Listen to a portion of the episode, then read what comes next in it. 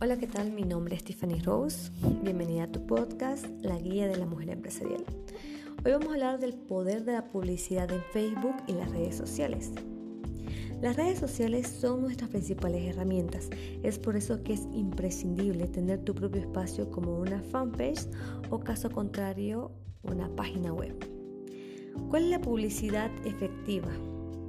Bueno, son cinco. Recomendación boca a boca, review de clientes, ads CV, sitios web y la publicidad tanto en periódicos como en radio. Pero ¿cuál sería el objetivo a, lograr? ¿Qué podemos lograr? Se tiene mayor reconocimiento a tu marca, generas relaciones, generas ventas y consideración de compra.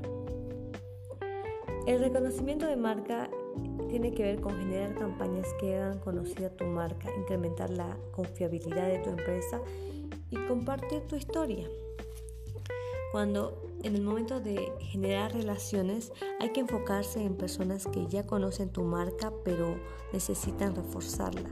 Crear campañas que interactúen con, con tus seguidores involucra plataformas de mensajería como Messenger o WhatsApp en la consideración de compra tienes que ver lo que es la incrementación en potenciales clientes es, y también tienes que hacer que consideren tu marca antes que otras. Puedes llegar a personas que han estado en tu sitio en ventas. Puedes ofrecer tu solución directamente a tus seguidores o a personas en medios sociales. Vende tus productos a aquellos más calificados.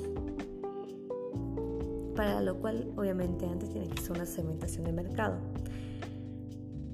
Haz campañas especializadas en, en recolectar potenciales clientes.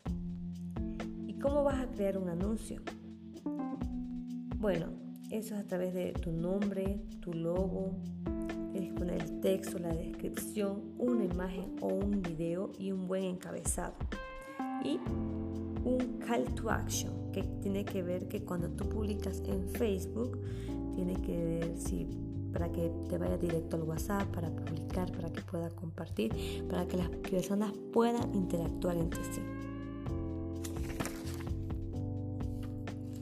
Es así que tienes que tomar muy en cuenta lo que publiques tener cuidado con las imágenes, la descripción, la ortografía, porque eso dice mucho, la negrilla, un poco más grande la letra, usar estilo de, letras, de textos, en fin, tienes que ser creativo al momento de poder publicar un post.